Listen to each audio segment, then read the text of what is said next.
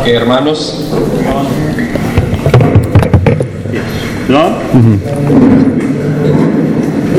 Couple of things to mention to you. Algunas cosas para mencionar esta mañana. Now that you have the lecture uh, manuscript, Ya que tienen el manuscrito de las lecciones, uh, there will be times where there's segments of that that we'll be skipping. habrán tiempos cuando nosotros vamos a pasar por algunas porciones. Uh, just small, small little segments here and there, and I'll point those out to you. Pequeñas porciones eh, en varias, varios lugares y yo les digo cuando vamos a pasar. So just be aware of that. Así que que estén listos. And then the second thing I wanted to say to you about the manuscript Y por número dos, is uh, it would be better if you don't just read, read through the manuscript while I'm lecturing. sería mejor que no estén leyendo durante la enseñanza. Obviously, in the context of the lecture, there are things that will be said that are not in the manus- manuscript. Obviamente, en el contexto de la enseñanza voy a decir cosas que no están contenidas en eh, las notas. But you have the security of knowing you have the manuscript in your hand, so you can always go back and read over what was covered. Pero tienen la seguridad que tienen el manuscrito en sus manos para que puedan eh, regresar y ver lo que hemos cubrido.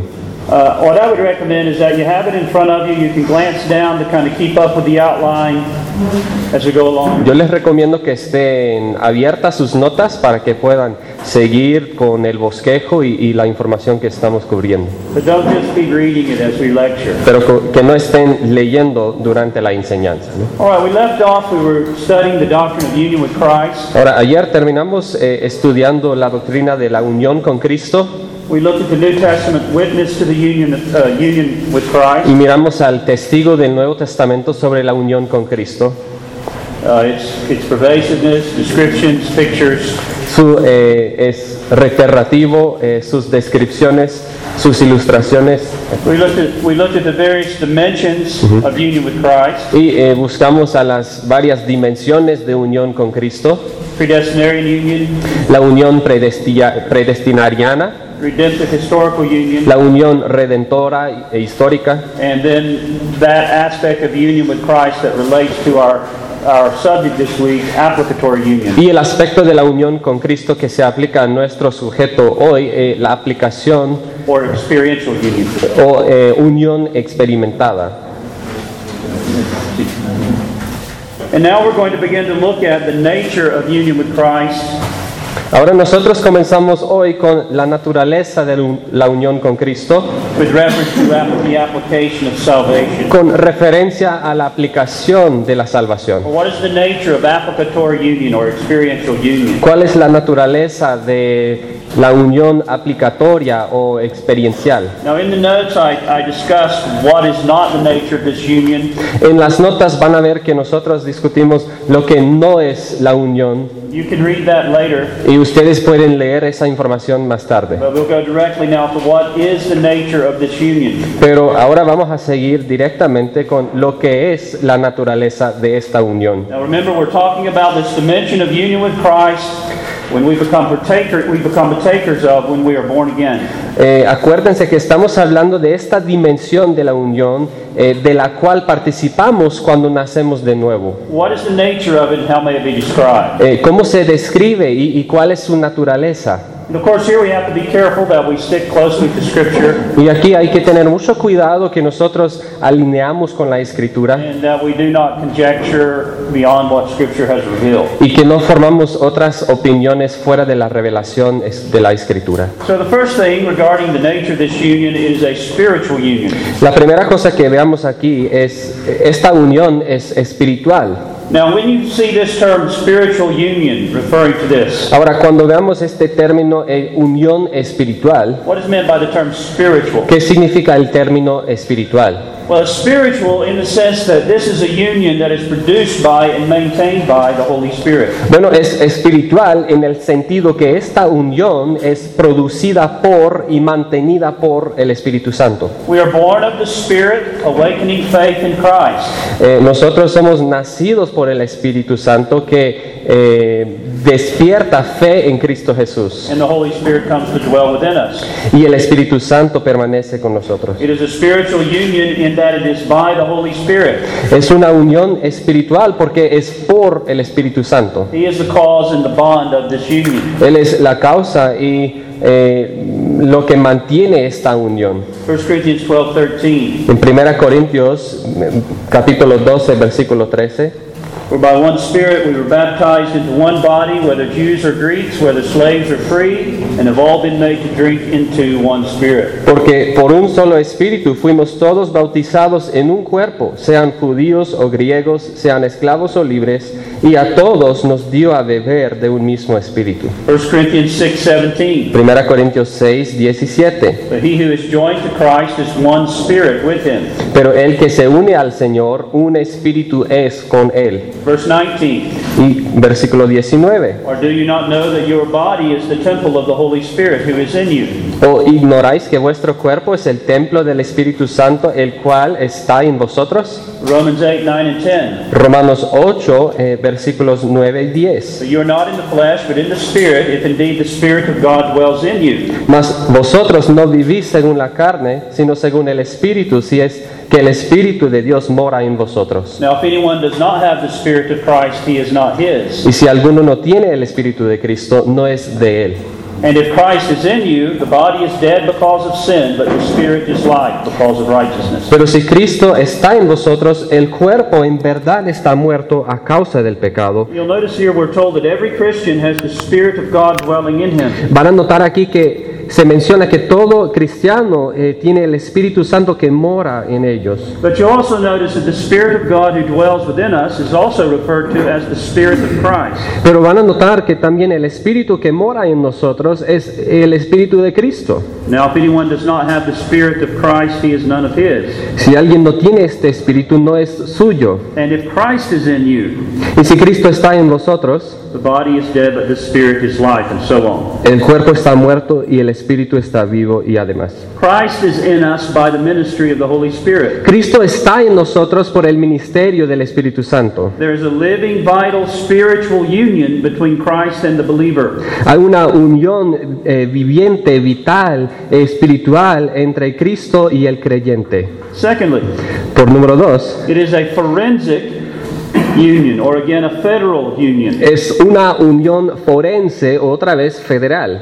Now, what do I mean by that? ¿Qué quiero decir con eso? Well, the word forensic speaks of that which has to do with the law court, or that which is legal. La palabra forense se trata de algo de la corte legal. It is a forensic or legal union as well as a spiritual union. Es una unión forense o legal también como es eh, unión espiritual. Let me explain. Déjeme explicar.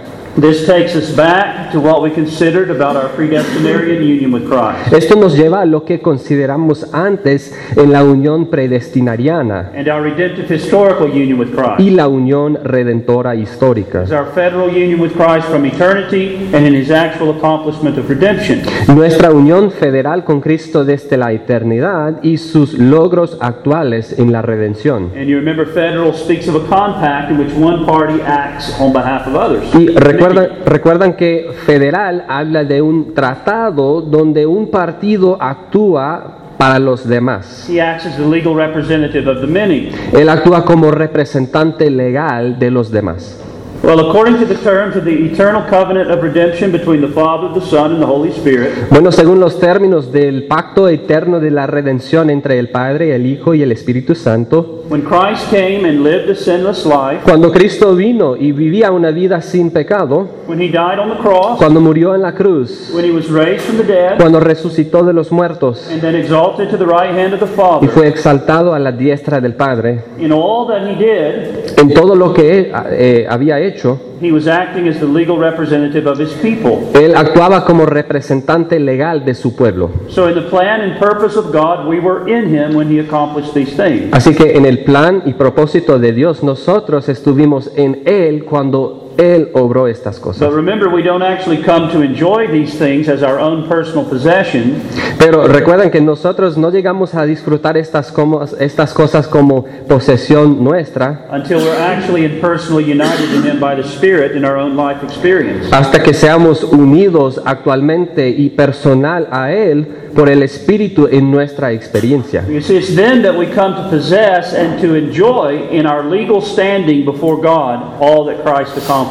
Ahí vamos a eh, disfrutar y recibir nuestro aparecer legal delante de Dios en todo lo que a Cristo ha hecho. He was punished for our sins. Fue castigado por nuestros pecados In being united to Him, there is no more punishment for us. y por ser unido a Él no hay eh, castigo para nosotros. His resurrection, by which He was publicly vindicated and declared righteous, Su resurrección por la cual fue declarado públicamente y vindicado como eh, justo, becomes our resurrection. eso será nuestra re- resurrección He también. was justified. Fue justificado, That is, He was declared righteous by Así His que- resurrection from the dead. fue declarado justo por su resurrección desde los muertos. Well, the moment that we are united to Him by the Spirit and by faith, Ahora, eh, el momento cuando somos unidos a Él por el Espíritu y por la fe, we share in His justification. compartimos en su justificación. We are united to Him so that His perfect righteousness is counted as ours. Somos unidos a Él para que su perfecta justicia se cuenta como nuestra.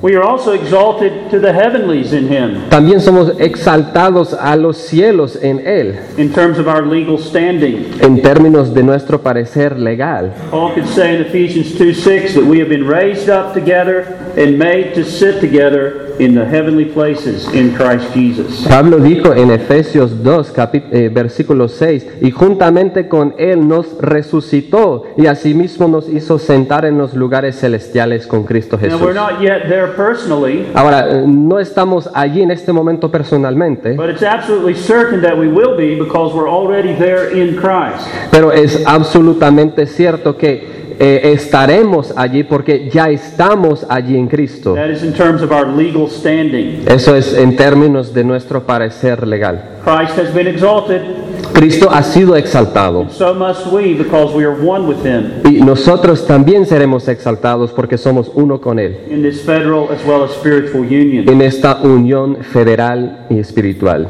Thirdly, Número 3. you'll find it referred to in theological works as a mystical union. A veces en las obras teológicas se refiere a esta unión mística, Our mystical union with Christ. nuestra unión mística con Cristo.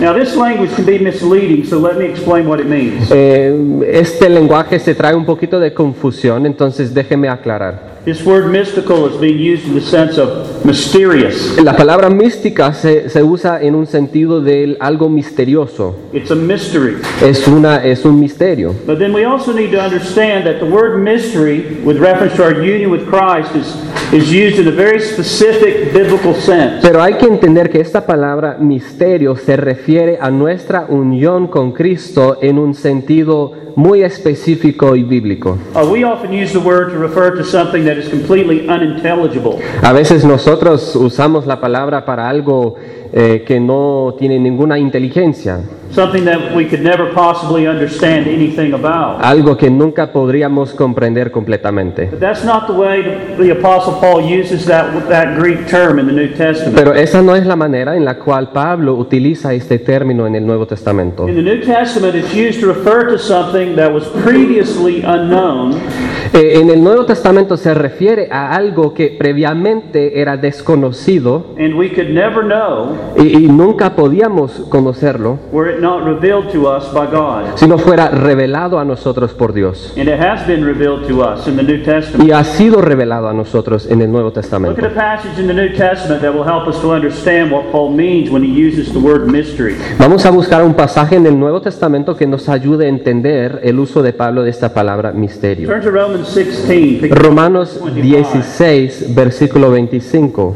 I'll read verse 25 to 26. Versículos 25 y 26. Y al que puede confirmarnos según su evangelio y la predicación de Jesucristo, según la revelación del misterio que se ha mantenido oculto desde tiempos eternos, pero que ha sido manifestado ahora y que por las escrituras de los profetas, según el mandamiento del Dios eterno, se ha dado a conocer a todas las gentes para que obedezcan a la fe. Now, this text is helpful in our understanding how to define this term mystery as it's used in the New Testament. Ahora, este texto es de mucha ayuda para entender eh, la palabra misterio en este contexto. Murray points out four things to be observed from this text about this mystery. John Murray does. El autor John Murray eh, apunta cuatro cosas que debemos que ver según este texto, The way Paul uses the term here. eh, como Pablo utiliza el término aquí. Number one, it was kept secret from times eternal. Número uno, fue guardado oculto desde los tiempos eternos, It's something hid in the mind and counsel of God. algo escondido en la mente y, y el consejo de Dios. Two, Número dos, it did not continue to be kept hid. no continuó de ser eh, escondido, It was manifested and made known in accordance with the will and commandment of God. fue manifestado según la voluntad y el mandamiento de Dios. Three, this revelation on God's part was mediated through and deposited in the Scriptures. Tres, esta revelación por la parte de Dios fue eh, comunicada por medio y, y depositada por medio de la escritura. revealed to all nations and is no longer a secret. Revelado a todas las naciones y ya no es secreto. Four, Número cuatro, this revelation is directed to the end that all nations may come to the obedience of faith. esta revelación tiene como el fin que todas naciones llegarán a la obediencia a la fe. Esto es lo que vemos en este texto, en este uso particular del término. And then Murray draws the conclusion Entonces, Murray trae una conclusión. A mystery is therefore something which eye has not seen nor ear heard, Un misterio entonces es algo que el ojo no ha visto ni el oído escuchado, neither has entered into the heart of man, ni ha entrado al corazón del hombre, but which God has revealed to us by his Spirit, pero lo cual Dios ha revelado a nosotros por su espíritu, and which by revelation and faith come to be known and appropriated received by men. y por lo cual la revelación y la fe, eh, o por revelación y fe, viene a ser conocido y apropiado por los hombres. Well, you see, union with Christ is a mystery in this specific sense. Ven que la unión con Cristo es un misterio en este sentido específico. It is a mystical union in this sense. Es una unión mística en este sentido. And we see union, union with Christ referred to in this way in several places. Y se puede ver la unión de Cristo eh, que se refiere en este sentido en varios lugares. For example, Ephesians, uh, that should be 5, 31 to 32. Eh, el texto es- es Efesios 5, 31 hasta 32. Remember when Paul's speaking about marriage? Recuerden que Pablo está hablando del matrimonio Talks about how the husband and wife are one flesh. y dice que el- los esposos son una sola carne. He says, This is a great mystery that Y I dice- speak concerning Christ and the church. Dice que esto es gran misterio, pero hablo eh, concerniendo a Cristo y su iglesia. The union that exists between Christ and his people. La unión que existe entre Cristo y su pueblo. We see this union with Christ referred to as a mystery, Colossians 1.25. Podemos ver esta unión eh, como un misterio según Colosenses 1.25. So this union with Christ is a mystical union. Así que esta unión con Cristo es algo, eh, una, una unión mística, in the sense that it's a mystery. en el sentido que es un misterio. That is something that was previously unknown and we could never know, Algo que había previamente eh, desconocido, but now God in this age has revealed it to us. He's made it known to us. pero en este tiempo Dios ha revelado este misterio a nosotros. and rejoice in it. Y tenemos que creerlo y regocijar en ello. Fourthly, it's been described as an organic union. Número cuatro es una unión orgánica. Now, what do I mean by organic? ¿Qué quiero decir con orgánica? Well, you may remember that in one place, Jesus compares this union to the relationship of a branches, branches to a vine. Recuerdan que Jesús en una vez se comparó esta unión, eh, eh, esta unión a una relación entre los pámpanos y la vid. Christ is the vine and we are the branches. Cristo es la vid y nosotros los pámpanos. We receive our spiritual life and our nourishment and growth Recibimos from Him. vida espiritual y nuestro nutre y crecimiento de Él because of our union with Christ by the Spirit. por medio de nuestra unión con Cristo y por el Espíritu. He gives His life to us, Nos da su vida a nosotros and we live in Him. y nosotros vivimos en Él And we grow spiritually and produce spiritual fruit y crecemos espiritualmente y producimos fruto espiritual en nuestras vidas because of our union with Him by the Spirit. debido a nuestra unión con Él por el Espíritu. It is an organic, life-giving, life-nourishing union. Es una unión orgánica orgánica que da vida, que da nutre. Fifthly, Número 5. it's a personal union. Es una unión personal. Now, I say this to, in order to emphasize that every individual believer is personally united to Jesus Digo esto Christ. para enfatizar que cada creyente individual es unido personalmente a Cristo. Now, the reason this needs to be emphasized La razón por enfatizar esto is because the Roman Catholic Church and also some branches of the Anglican Church and others es porque la Iglesia Católica Romana y algunos eh, sectores de la Iglesia Anglicana this. no enfatizan esto. There are those who teach that there's no such thing as direct personal union with Christ. Algunos que enseñan que no hay ninguna cosa como eh, unión personal directa con Cristo. Instead, we are only connected to Him through the church. Al contrario, solo conectamos a Él por medio de la Iglesia. They either de-emphasize or deny the personal aspect. Así que no enfatizan o niegan el aspecto personal, while exclusively emphasizing the corporate aspect. mientras enfatizan exclusivamente el aspecto corporal. In other words, En otras palabras, they argue that we become connected to Christ and born again hacen el argumento que nosotros conectamos a Cristo y nacemos de nuevo by becoming a visible member of and partaking of the visible sacraments of the visible organized church. por ser un miembro de y participar en los sacramentos visibles de la iglesia organizada visible. And really, this is a denial of the gospel. Realmente esto es un rechazo del Evangelio. the church between the soul and Christ. Eso pone la iglesia entre el ser y Cristo. But I'm not, I'm not saved by joining the church, Yo no me salvo por juntarme o unirme a la iglesia don't derive my spiritual life and salvation from the church. y no puedo recibir una vida espiritual y la salvación a través de la I'm iglesia. saved by being joined to Christ, Yo me salvo por unirme a Cristo and I derive my spiritual life and salvation from Him. y y recibo mi vida espiritual y la salvación de Él. Now, it is true that union with Christ includes union with His body. Es verdad que la unión con Cristo incluye unión con su cuerpo. That is with all true believers. Eso es con todos creyentes verdaderos. We are members of His body. Somos miembros de su cuerpo. We are mutually joined to one another and joined to Him mutualmente juntado uno al otro y juntado a Él como nuestra cabeza. That's one of the blessings and one aspect of union with Christ. Esa es una de las bendiciones y un aspecto de la unión con But Cristo. we don't become united to Christ merely by becoming outwardly attached to the church. Pero no nos unimos a Cristo meramente por eh, pertenecer a una iglesia. We become members of His mystical body, the church, by Nosotros- being united to Him. Somos miembros de su cuerpo místico, o sea, la iglesia por ser unido a Cristo. It's a spiritual union, Es una unión a espiritual, forense, mística, an organic union, orgánica, a personal union. personal Sixthly, it's an indissoluble union. y una unión indisoluble. It's a union that can never be broken. Es una unión que nunca se puede quebrar. Romans 8, 38 to 39. Romanos 8, 38 hasta 39. Por lo cual estoy seguro que ni la muerte, ni la vida, ni ángeles, ni principados, ni potestades, ni lo presente, ni lo porvenir, ni lo alto, ni lo profundo, ni ninguna otra cosa creada nos podrá separar del amor de Dios que es en Cristo Jesús, Señor nuestro. And seventhly, Número this union 7. is- with Christ is unbreakable and indissoluble. Así que esta unión con Cristo es algo que no se quebra, que es indisoluble. And then seventhly, it's a death-defying union. Y número 7 es una unión que desafía la muerte. that's the best way I can think of to describe this aspect. Esa es la mejor, la mejor manera para describir este aspecto.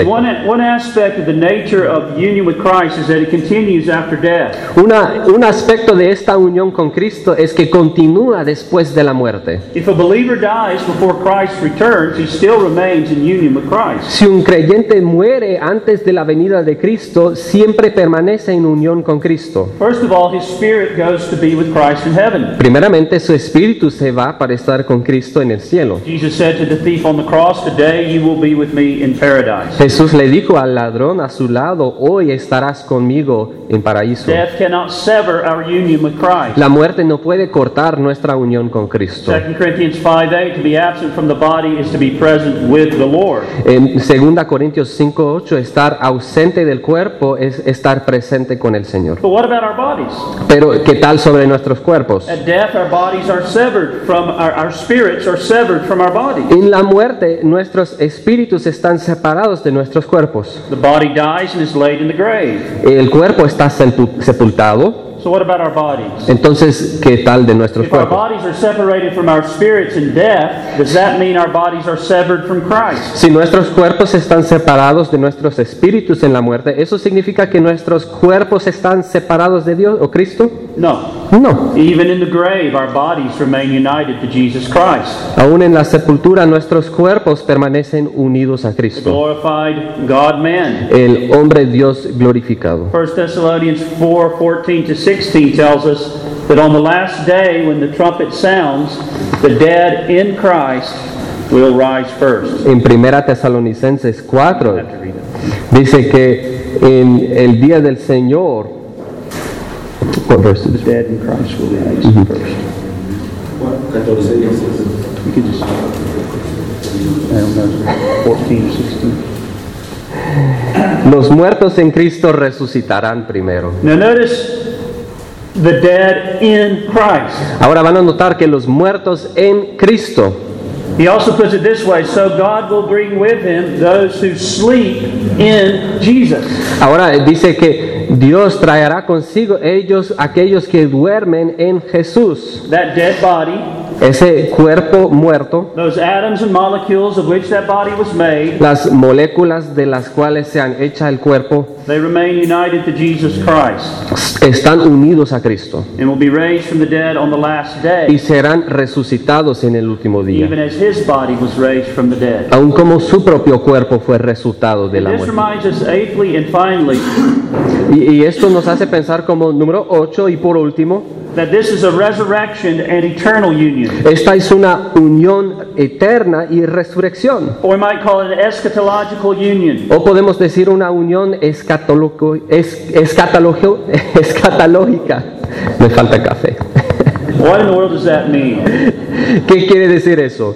Well, it's a union with Christ that secures our final resurrection from the dead Es una unión con Cristo que asegura nuestra resurrección final desde los muertos and eternal life and glory in the world to come. y vida eterna en la gloria en el mundo que vendrá. We will be raised in Him Resucitaremos en Él and glorified with Him. y seremos glorificados con Él. He has been raised and glorified. Ha sido resucitado y And because glorificado. we are in Him, united to Y porque estamos en Él, unido a Él, we too will be raised and glorified. también resucitaremos y seremos glorificados. 1 Corinthians 15 22 and following. En 1 Corintios 15, 22 y siguiente, For as in Adam all die, porque en Adán todos mueren, all who are in Adam die, todos que están en Adán mueren, even so in Christ, that is, all who are in Christ, aún así eh, en Cristo todos serán vivificados, shall be made alive. serán vivificados, But each one in his own order pero cada uno en su debido orden. Christ the first fruits, afterward those who are Christ at his coming. Cristo las primicias, luego los que son de Cristo en su venida. Paul speaks in 2 Thessalonians 2 1 Pablo dice en 2 Tesalonicenses 2.1 of the coming of our Lord Jesus Christ and our gathering together to him. sobre la venida de nuestro Señor Jesucristo y nuestra reunión con Él. And now here we're speaking of the completion of salvation. Y ahora estamos hablando del cumplir de la salvación. So union with Christ spans the planning of salvation, Ahora, la unión con Cristo se extiende desde el planear de la salvación, el cumplir de la salvación, people. aplicación de la salvación a los corazones y las vidas del pueblo de Dios. Y esa aplicación de la salvación se incluye el cumplir de la salvación en la resurrección y la gloria que vendrá. glorified together with him, Romans 8 17. Somos glorificados juntos con Él, Romanos 8, 17. Well, now we're ready to consider some of the practical implications. Ahora of estamos listos para considerar algunas implicaciones prácticas sobre la unión con Cristo. First of all, this doctrine keeps before us the important truth Número uno, esta doctrina mantiene delante de nosotros una verdad muy importante. all of the blessings of salvation come to us because of and through Jesus Que todas las bendiciones de la salvación vendrán a nosotros por y, eh, y- y a través de Jesucristo. Secondly, Número dos, this doctrine reminds us that at the heart of our salvation and at the heart of living the Christian life esta doctrina nos recuerda que el corazón de nuestra salvación y el corazón de la vida cristiana is a living, believing relationship with Jesus Christ. es una relación por creer y vivir en Cristo Jesús.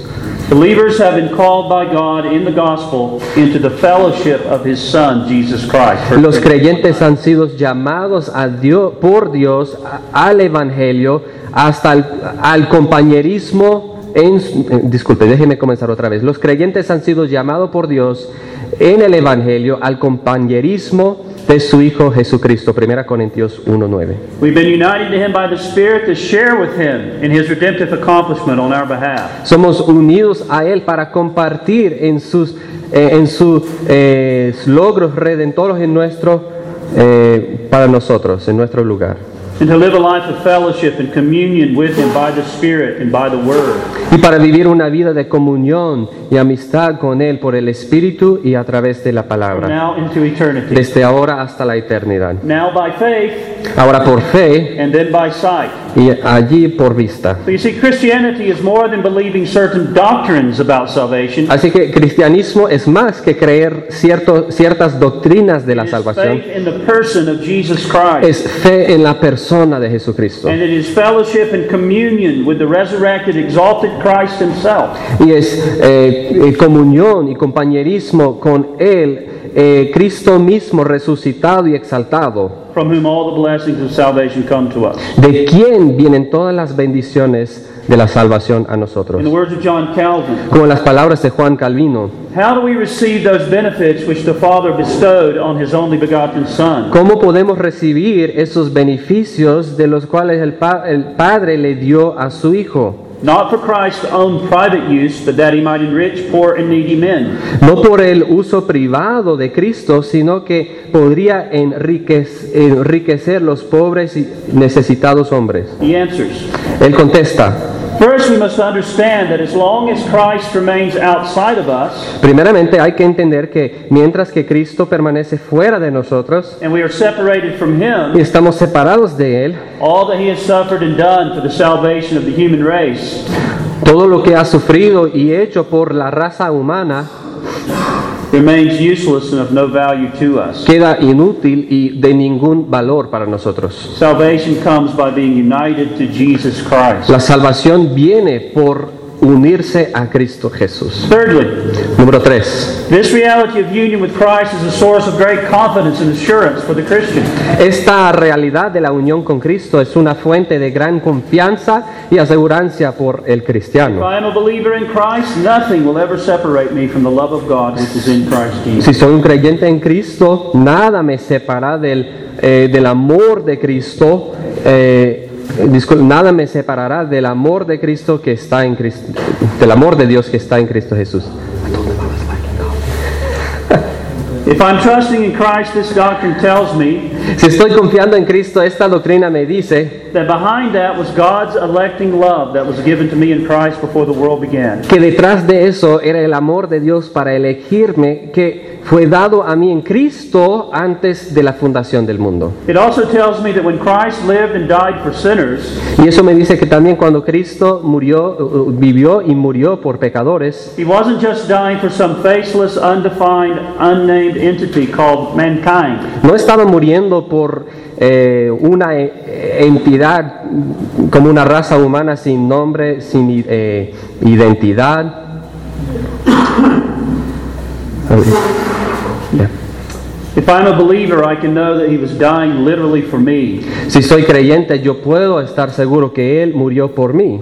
I was in his heart and on his mind, Estuve en su corazón y en su mente as one who was given to him by the Father in the covenant of redemption, como uno que fue dado a Él por el Padre en el pacto de la redención even before I existed. antes de que yo existía. And if God chose me for no good in me, Y si, si Dios me eligió por ningún bien en mí, And Christ came to redeem me for no good in me. Y Cristo vino para redimir, redimirme no por ninguna buena obra en And mí. if Christ by the Spirit has laid hold of me Y si Cristo por el Espíritu ha agarrado de mí and has brought me now in time to faith in Him for no good in me, y me ha traído al- en tiempo a la fe en Él por ninguna buena obra en mí, I can be assured that He will never stop loving me. puedo estar seguro que nunca dejará de amar a It mí. is all of grace from beginning to end. Es toda gracia desde el comienzo hasta el fin. My union with Christ spans the entirety of eternity past to eternity future. Mi unión con Cristo se extiende desde la eternidad en el pasado hasta la eternidad en el futuro. Therefore, my full and final salvation is absolutely certain.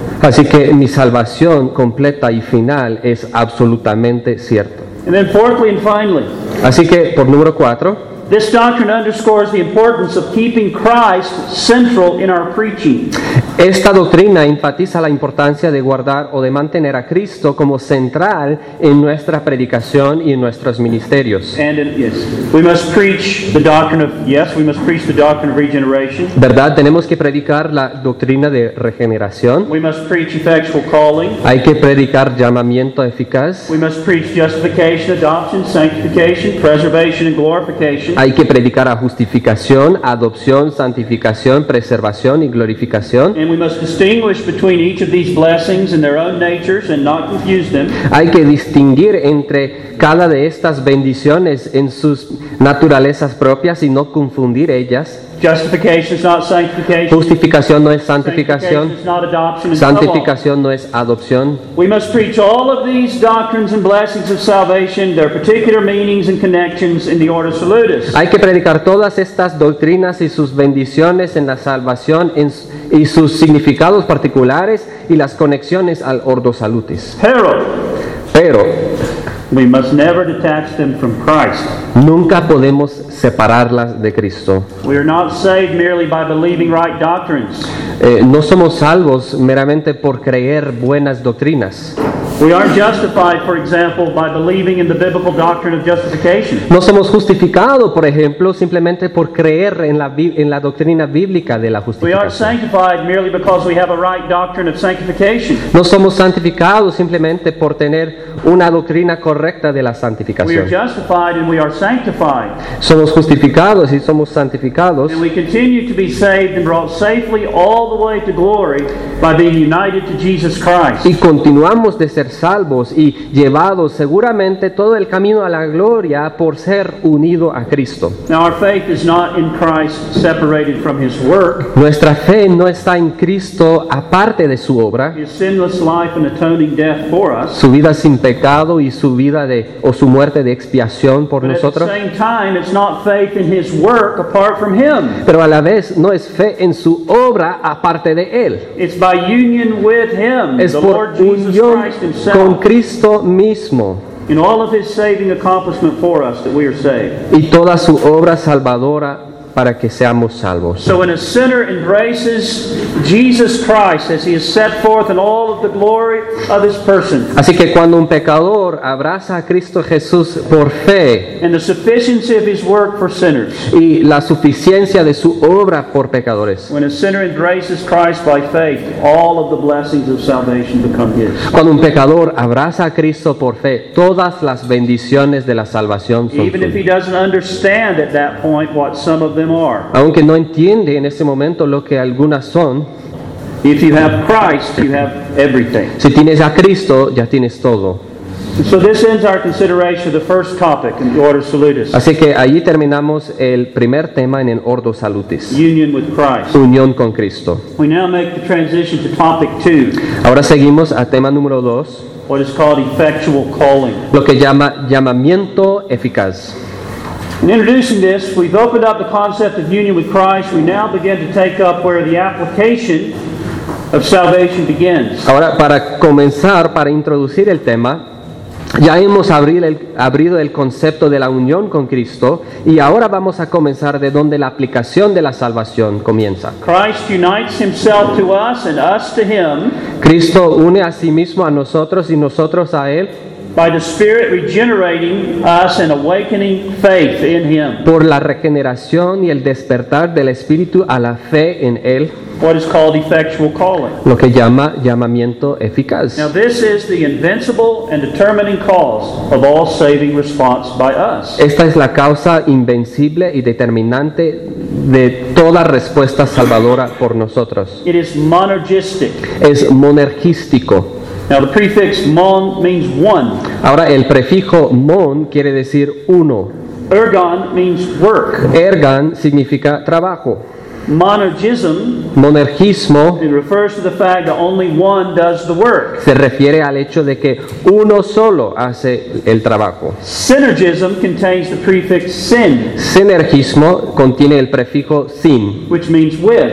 que quiere decir con. Synergism has to do with cooperation, Sinergismo eh, habla de la cooperación, two or more working together. dos o más trabajando juntos. So when we say that the determining cause of our of the application of salvation is monergistic, Así que cuando decimos que eh, la causa determinante de, de la aplicación de la salvación es monergística, we mean that God's will and God's act is the sole and determining cause of all saving response by us. queremos decir que la voluntad y el acto de Dios es la causa eh, única y determinante de toda respuesta salvadora en It's not nosotros. synergistic, God and man working together, No es sinergística, Dios y hombre trabajando juntos, with man's will being the ultimate and determining cause. con la voluntad del hombre siendo la causa determinante y última. No, we are called by God with an effectual call, No, somos llamados por Dios con, una, con un llamamiento a eficaz. call made effectual by the working of the Spirit in regeneration Un, llam- un llamamiento hecho eficaz por la obra del Espíritu Santo en regeneración, uniting us to Christ and awakening faith in Him. por unirnos a Cristo y despertar la fe en Él. So, really, we could begin with either effectual calling or regeneration. Así que realmente podemos comenzar con eh, eh, llam- llamamiento eficaz o la regeneración. The two go together, as we'll see. Las dos se van juntos como vamos a ver. But we're, but we're beginning with effectual calling. Pero vamos a comenzar con llamamiento eficaz. And here's the outline we're going to be following. Y esto es el bosquejo que vamos a seguir. First, the meaning of the terminology effectual calling. El significado de la terminología eh, llamamiento eficaz. Then we'll look at the biblical support for the doctrine of effectual El calling. apoyo bíblico de la doctrina del llamamiento Then we'll eficaz. look at the means of effectual calling. Los medios del llamamiento eficaz. And then I have an appendix attached to this on some questions raised by effectual calling that you can read later on your own time. Y en sus notas hay un apéndice de algunas preguntas que salen de este tema de llamamiento eficaz. All right, we begin with the meaning of the terminology. Así que comencemos con el significado de la terminología llamamiento eficaz. Whenever you hear someone talk about the doctrine of effectual calling, what do they mean? Cuando se escucha a alguien que está hablando de concepto teológico llamamiento eficaz, ¿qué significa?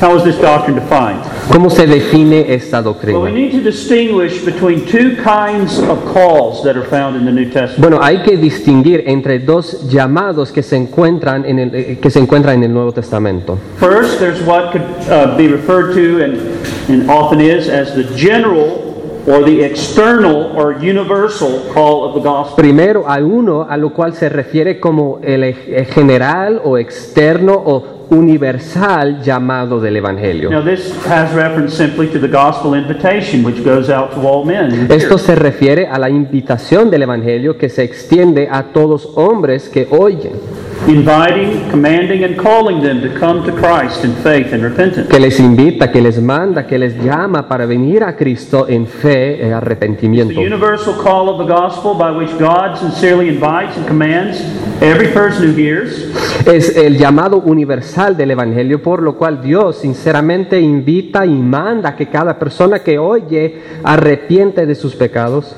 to repent of sin and believe upon the Lord Jesus y Christ, que cree en el Señor Jesucristo. and by which he promises that all who do so shall be saved. Y por lo cual promete que todos los que hacen serán salvos. That's the general external call of the gospel that we are to preach to all men. Eso es el llamado del Evangelio general y externo. The Lord has commanded us to preach the gospel to every creature, Dios ha mandado que nosotros prediquemos el Evangelio a cada criatura to call every sinner who hears the gospel to respond by embracing Jesus y Christ. llamar a cada pecador que oye el Evangelio respo- eh, responder por abrazar a Cristo. And we are to set before them the promises of salvation that are made to those who believe and repent. Y tenemos que presentarles las promesas de la salvación que son hechas para todos aquellos que arrepienten y que creen en But we Cristo. also know from sad experience Pero también sabemos por experiencia triste and from Scripture y por las escrituras that all who hear the general call of the gospel do not respond to it in repentance and faith. Que no todos que oyen el llamado del Evangelio eh, responden en arrepentimiento y fe. Like those in the parable of the marriage feast in Matthew 22 2 to 14. Como aquellos en la parábola de la fiesta del matrimonio en Mateo 22, 2 a 14. Many who are sincerely invited do not come.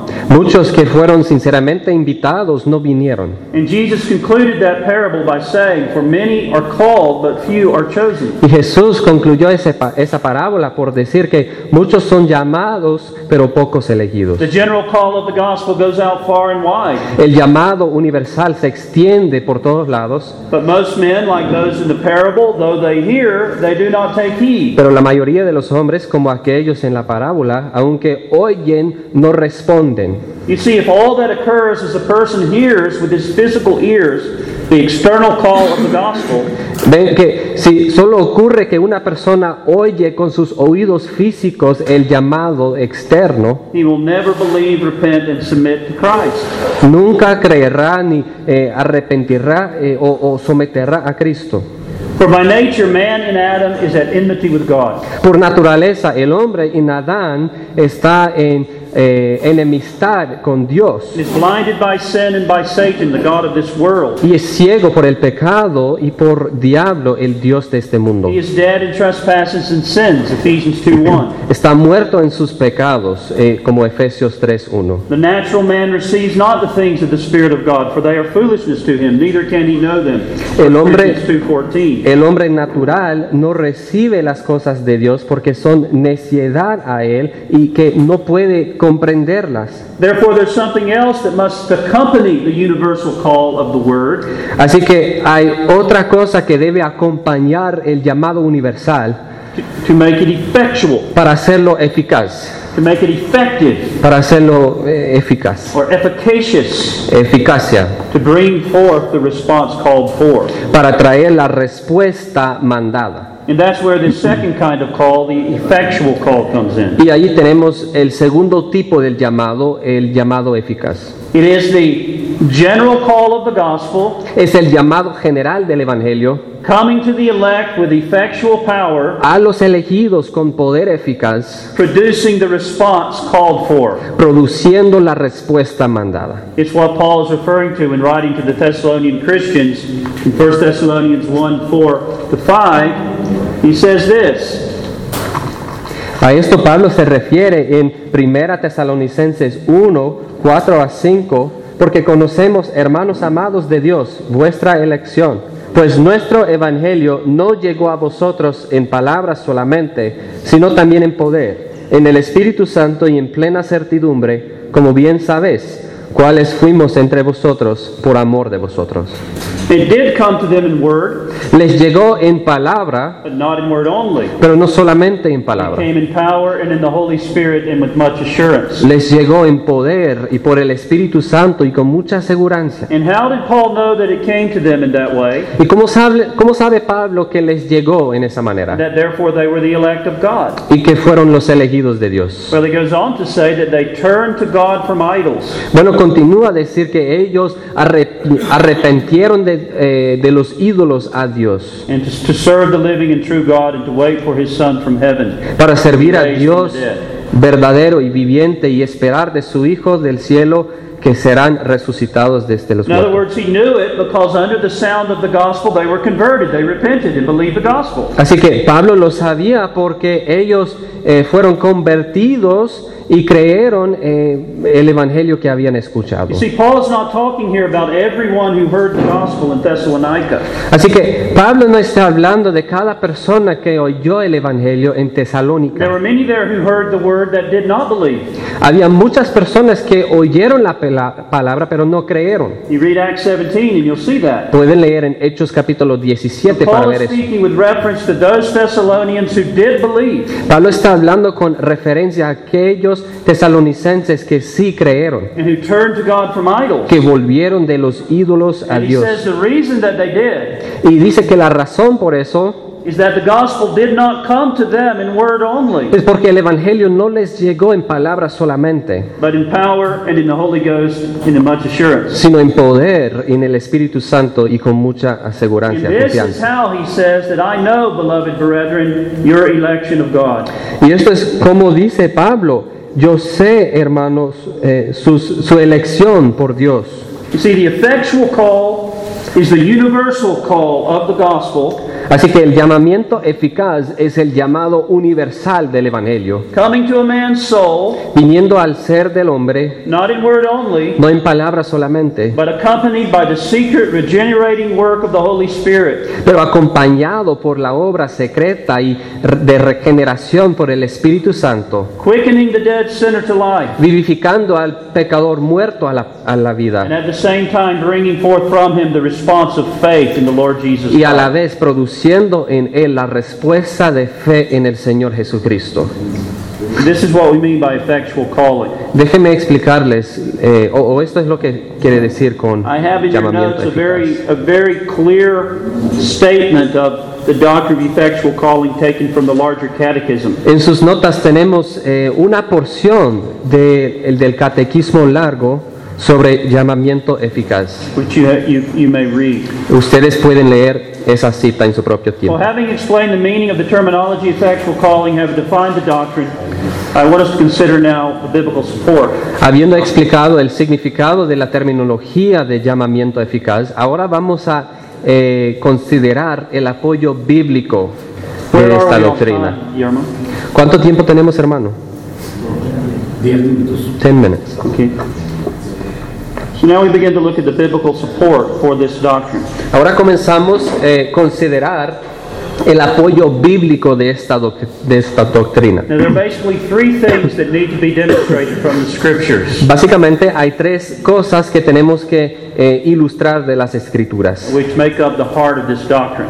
que son el corazón de esta doctrina. Now, there are other important truths concerning this doctrine we'll look at later. Hay otras verdades muy importantes que vamos a considerar ahora más tarde. But for right now, I want us to focus on the scriptural support for the three main points that form the heart of this doctrine. Pero en este momento quisiera enfocarnos en eh, el apoyo bíblico por eh, los tres puntos principales que forman el corazón de esta doctrina. Vamos a comenzar con número uno, la realidad de este llamamiento. Enseña la Biblia en verdad que hay, que hay un llamado diferente que el llamado general, That comes to everyone who hears the gospel. que viene a todos que oyen al, oyen al Evangelio. Sorry, it's different from the call that comes, that comes to everyone who hears the gospel. Ok, es diferente que el llamado que viene a cada persona que oye al Evangelio. Is there a being called that's only spoken of with reference to those who are saved? Hay un ser llamado que solamente se refiere a aquellos que son salvos. Yes. Sí, First of all, primeramente, one of the most frequent one word descriptions of the Christian in the New Testament is that he is called. Una descripción más frecuente de una sola palabra en el Nuevo Testamento sobre el, el cristiano es que es llamado. Así que todos que oyen al Evangelio son llamados en un cierto sentido. Pero al Hijo de Dios se refiere como ser llamado en un sentido eh, peculiar y especial. Turn to Romans 8. Vamos a Romanos capítulo 8. In verses 28 to 30, we have one of the key passages with reference to this subject. We'll be referring to it. Vamos a referir a los versículos 28 hasta 30 vez tras vez en este estudio. By now, I simply want to draw your attention to how Paul describes the Christian, both in verse 28 and in verse 30. Ahora vamos a llamar nuestra atención a los versículos 28 y 30 como Pablo describe al creyente. First, verse 28. Primeramente en versículo 28. Y sabemos que a los que aman a Dios, todas las cosas les ayudan a bien, esto es, a los que conforme a su propósito son llamados. the called according to his purpose. llamados conforme a su propósito. Now, Paul is clearly referring specifically and exclusively to Christians in this verse. Ahora Pablo se refiere específicamente y eh, por exclusivo a los cristianos en este versículo, Those who love God. los que aman a Dios And he describes them as the called. y los describe como los llamados. The Christian, in some special sense, has been called. El cristiano en un sentido especial ha sido llamado. He's among the called ones according to God's purpose. Está entre los llamados según el, el propósito de Dios. Verse 30. Miren al versículo 30. Y a los que predestinó, a estos también llamó. Y a los que llamó, a estos también justificó. Y a los que justificó, a estos también glorificó. Now, you'll notice here the apostle is clearly not referring to the general call that comes to all men who hear the gospel. Eh, pueden notar aquí que Pablo no está haciendo referencia al llamado general que viene a todos hombres que oyen al Evangelio. This is clear because those who are called are also justified. Esto es claro porque aquellos que son llama- llamados también son justificados. Whom he called, in this sense of the word, he also justified. Los, ah, los- aquellos que llamó en este sentido especial también justificó. Now, it cannot be said of every person who merely hears the general call of the gospel that they are also justified. Eso no se puede decir de cualquiera persona que simplemente oye el llamado general del Evangelio que es justificado. Turn to 1 Corinthians 1.23. Eh, miren conmigo al 1 Corintios 1:23. Paul is describing the central theme of his preaching. Pablo está describiendo el tema central de su predicación. He says, But we preach Christ crucified. Dice en versículo 23 eh, o, o versículo what- what verse is that? predicamos a Cristo crucificado. Now, there you have the very essence of the general call of the gospel. Ahí tiene la esencia del llamado general del evangelio. We preach Christ crucified. Predicamos a Cristo crucificado. Pero ahora nos dice de las varias respuestas del mensaje a aquellos entre los cuales había predicado. Read verses 23. Versículos 23 y 24. Pero nosotros predicamos a Cristo crucificado, para los judíos ciertamente tropezadero y para los gentiles locura, mas para los llamados, así judíos como griegos, Cristo poder de Dios y sabiduría de Dios. Ahora, ¿ven lo que tenemos aquí? On the one side, you have those to whom the gospel is a stumbling block and foolishness. En un lado tenemos aquellos por los cuales la- el Evangelio es tropiezo. On the other side, you have those to whom the gospel is the power and the wisdom of God. Al otro lado tenemos aquellos por los cuales el, el Evangelio es poder And those to whom the gospel is the power and the wisdom of God are also described as those who are called. Y por aquellos que eh, por los cuales el evangelio es el poder y la sabiduría de Dios son los llamados. So you see, the called, in this sense, Así que los llamados en este sentido are not all who hear the gospel, no son todos aquellos que oyen el but evangelio, only those who are saved by it. pero solamente aquellos que son salvos por Testament. Y eso es lo que vemos vez tras vez en el Nuevo Testamento. Podemos ver el uso de los términos llamamiento o que llamados, los llamados, to refer exclusively to Christians. que se refiere exclusivamente a los cristianos. El Hijo de Dios ha sido llamado no simplemente en el sentido general, but in a special, sense. pero en un sentido espe- especial e eficaz. Paul refers to the believers in Rome as the called of Jesus Christ. Pablo se refiere a los creyentes en Roma como los llamados de Jesucristo en Romanos He 1.6. refers to the Christians in Galatia as called in Galatians 1:6. Eh, refiere a los cristianos en Galacia como los llamados en He Gálatas does the same with 1.6. the Ephesians in Ephesians 4 1 to 4. Él hace lo mismo con los efesios en Efesios u- eh, 4, 1 hasta The 4. Thessalonians in 2 Y los Thessalonians 1:11. tesalonicenses en Tesalonicenses, Segunda reference after reference. 1.11. Y podemos seguir con las referencias. Second argument. Número 2. The reality of this special, unique call is also seen in that calling is set forth in the New Testament in connection with election. La realidad de este llamado especial e- e único se puede ver como el llamado eh, que se propone en conexión con elección. In other words, those who were chosen by God in eternity past and predestined to salvation En otras palabras, eh, aquellos que fueron escogidos por Dios en la eternidad pasada y predestinados para salvación, and those who are referred to as the called y aquellos eh, a los cuales se refieren los llamados, are grouped together as one and the same person. están agrupados juntos como eh, una sola persona. Therefore, again, obviously, this calling is something different from the general call. of Así que obviamente este llamamiento es algo diferente que el llamado general en el Evangelio. again to Romans 8:30. Vamos a Romanos 8, versículo 30 otra vez. Uh. Quizás lo, lo notaron antes al mirar este texto. Verse 30 says, Moreover, whom he predestined, these he also called. Versículo 30 dice, a los que predestinó, a estos también llamó. Whom he called, these he also justified. A los que llamó, a estos justificó. Not only are the called and the justified one and the same persons, No solamente eh, son los llamados y justificados las mismas personas, but the predestined and the called are one and the same person. pero los predestinados y los llamados son las mismas personas también. We see this up in verse 28, where Christians are referred to as the called according to God's purpose. Podemos ver esto en versículo 28, donde se refiere a los cristianos, a los llamados conforme a su propósito. Calling is the outworking of the prior purpose of God in election. Eh, el llamado es la manifestación del propósito eh, de, de antemano de Dios en la elección. Turning back to 1 Corinthians 1, where we see the same thing. Volvimos a 1 Corintios 1, donde podemos ver la misma cosa. Verse 18, Paul says, 1.18. Porque la palabra de la cruz es locura a los que se pierden, pero a los que se salvan, esto es a nosotros, es poder de Dios. And then in verses 23 to 24, he describes the saved as the called. Y en versículos 23 hasta 20 24 se describe a los salvos como los llamados.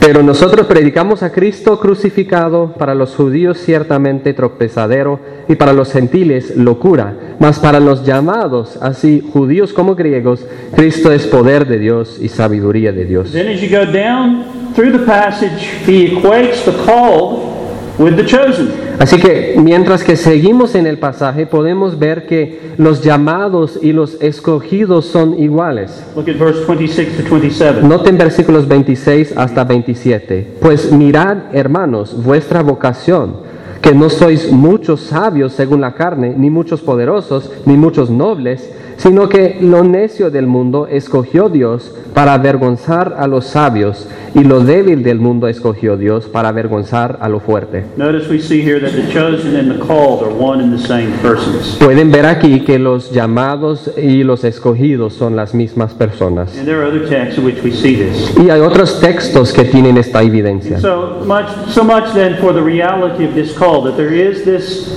Unique call that is applied specifically to Christians in the New Testament. Así que en cuanto a esta realidad, podemos ver que hay un llamado eh, único aplicado a los cristianos en el Nuevo take a Testamento. break now. When we come back, we'll demonstrate the second major uh, aspect of the core of this doctrine, that is the priority of this call. Eh, vamos a tomar un descanso, pero al, al regresar vamos a considerar el segundo punto principal, la prioridad de este llamado. This effectual call precedes any response from the sinner. Y que este llama- llamamiento eficaz precede la respuesta del pecador. Okay. 15 minutos, hermanos.